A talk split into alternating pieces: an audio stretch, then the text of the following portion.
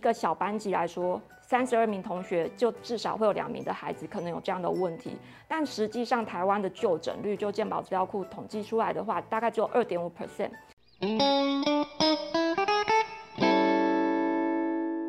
三分钟医学堂，让你更健康。我是儿童心智科刘怡君医师。大家好，今天要跟大家来谈谈什么是注意力不足过动症呢？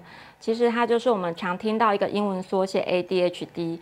那它其实是一个很常见的儿童精神疾患。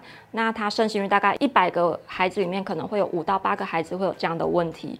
而且它的临床表现会随着它的年龄轴不同，会有不同的变化。但是我们可以知道，它其实是一个有家族倾向，而且它是基因多型性的一个问题。那它的表征，我们可以主要分成四个大类。主要第一个是像是不能专注、容易分心；第二个就是活动量比较高；第三个是冲动；第四个是执行功能上的缺损。举例来说，像是执行一个计划没办法按部就班的好好去执行，会有点漏洞漏西的。那这四个症候群，它其实会广泛的在不同的情境当中反复的出现，而且会显著干扰到这个人的生活。举例来说，如果是纯粹以不专注为表现，那我们可能会观察到他没有办法。专注在一些细节，而且在一些他没有高度感兴趣的主题上难以维持专注力。但是可能在一些，比方高度感兴趣，像是看电视、打电动，他可以在短时间内维持一定的专注力。第二个是冲动，他可能会难以等候，比方说容易插话，或者是难以等候排队的这个过程。那可能会以活动量为纯粹的表现，比方说他可能不能安分的坐好。那他可能话量会显得比较多。那这其实这些不同的表现型，比方说专注力过动或冲动，或者是混合，它其实并没有办法直接去代表这个个案的严重程度。有时候在同一个个案身上，它在不同的年龄也会有不同的变化。比方说小时候可能是过动，长大一点变专注力的问题，再长大一点变冲动，每个人的表现会有所不同。那我们基本上可以就说，它是一个脑部神经发展的一个问题，而且它症状是持续的。假设你没有去治疗的话，大概有百分之八十五的个案，它其实症状会持续到青少年；那百分之六十的个案是它的症状会持续到成人。那我如果就我们台湾目前现行的资料来看，其实就诊率是明显偏低的。以一个小班级来说，三十二名同学就至少会有两名的孩子可能有这样的问题。但实际上，台湾的就诊率就健保资料库统计出来的话，大概只有二点五 percent。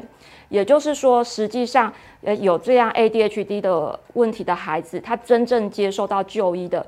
大概就只有三成的个案，有七成他其实还没有就是获得到适当的协助。那到底脑部发生了什么事呢？其实我们可以就大型长期追踪的研究看到，说它其实是在前额叶上面发展的程度比较慢。那为什么前额叶的发展程度会比较慢？这其实牵扯到我们的一些神经传递物质。那目前最被广泛研究的就是我们所谓的多巴胺，它跟 ADHD 的相关性。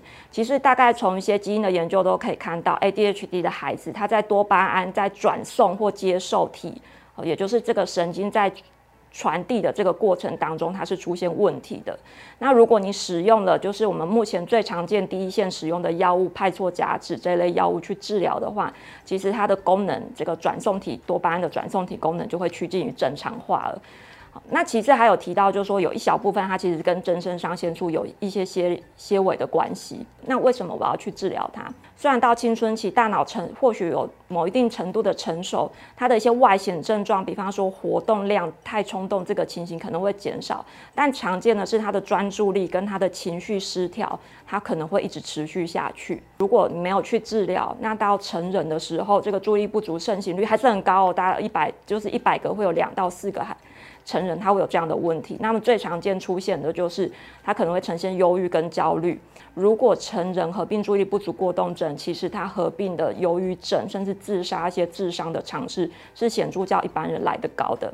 那另外，它也可能会反映出他的组织能力比较弱，就像我们前面讲的执行功能，也就是他在完成一项任务的时候，或许他明明能力相当的好，但他总是会在不经意的地方出错，所以因此就影响到他的职场表现，甚至一些婚姻上面的经营。那另外还有一个很常见，其实在青少年的时候，他们也比较会有高比例，因为有一些是天生的生理脆弱性，他们会比较容易。成瘾物质上的滥用与成瘾，或许在学龄前，我们就可以观察到他可能情绪反应会比较大，情绪冲动性也会比较明显。那渐渐的在学龄，比方国小、国中的阶段，大概这个孩子他的这些专注力不好，会明显影响到像是他的学习。他的人际关系。比方说，我要能够听别人讲话，我要能够等候别人。那我也需要一个好的冲动控制，我不会遇到不爽的事情，我马上就是起争执，马上就呛回去。这些东西其实都很攸关于我们专注力跟冲动性。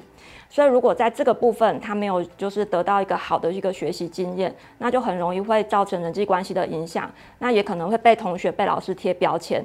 那这孩子只要被贴了标签，最容易影响就是他的自信心，他可能对自我认同很差，他情绪会陷于忧郁或焦虑的情形。那另外一个是说，那他可能会去寻求到一些外在能够给他一些肯定的地方，可能校外的一些团体，或者是我们说的一些帮派。一些不良的一些团体，那从当中他寻求一些刺激，得到的一些暂时的成就感，这个其实就显著影响到他日后一些人格，他一些整体的成就、生涯的成就。目前其实针对注意力不足过动症已经有蛮明确而且简明易了的一些治疗模式，包括药物的治疗模式或行为介入等咨商方式。如果是孩子们或者是大人们，如果你们有这样子类似的问题，很欢迎到我的门诊，我们一起坐下来好好咨询，一起讨论，共同面对。三分钟医学堂，让您更健康。欢迎按赞、订阅、分享、开启小铃铛。张基友 Podcast，欢迎大家收听。我是儿童心智科刘怡君医师，我们下次见，拜拜。